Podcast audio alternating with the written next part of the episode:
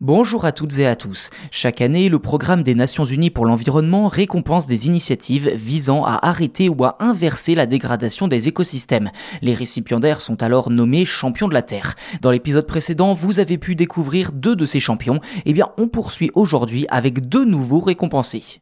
Direction l'Inde, où l'oiseau marabou argala, aussi surnommé à valeur d'os, est un animal qui débarrasse entièrement les cadavres d'animaux morts, quand d'autres charognards, eux, ne mangent que la chair et la peau. Cette cigogne rend en quelque sorte un précieux service à l'écosystème et à l'être humain, permettant d'éviter la propagation de maladies. Pourtant, malgré son gabarit imposant, 1m50 de haut pour 2m40 d'envergure, le marabou argala souffre de multiples persécutions, considérées comme un symbole de mauvais présage. En effet, de nombreux villageois du district de Kamrup, où se trouve la plus importante population de l'espèce, coupent les arbres dans lesquels il fait également son nid. Mais d'après les experts, c'est surtout l'assèchement des zones humides pour construire des routes et des réseaux mobiles qui a failli signer son arène mort.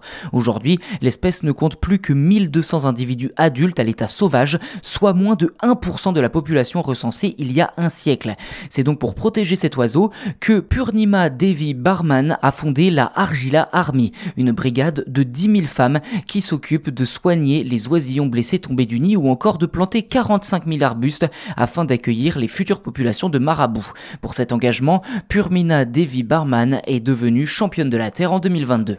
Dans un autre registre, l'ouvrage The Economics of Biodiversity, publié en 2021, a révolutionné l'économie d'après ses lecteurs. Le texte met en garde contre le fait que les écosystèmes essentiels comme les récifs coralliens ou les forêts tropicales sont en train de disparaître avec des conséquences catastrophiques pour les économies et le bien-être des populations.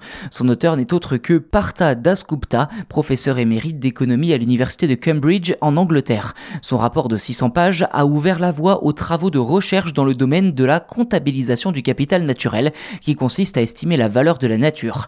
L'économiste est également à l'origine du concept de richesse inclusive, qui prend en compte non seulement le capital financier et le capital produit, à base donc de l'indicateur du PIB, mais aussi les compétences de main-d'œuvre, le capital humain donc, le capital social et la valeur de l'environnement, le capital naturel.